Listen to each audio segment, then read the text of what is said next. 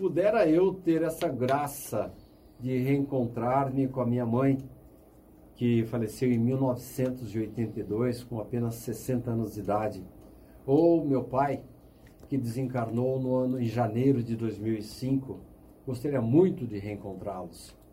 Eu não tenho mérito para isso. Ou então, às vezes, quando eu acordo aí, parecendo que eu vi um passarinho verde, posso até ter me reencontrado com eles, mas não tenho consciência disso.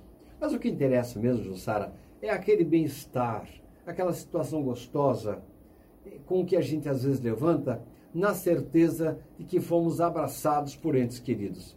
Eu tenho certeza de que você foi agraciada com esse reencontro, Jussara.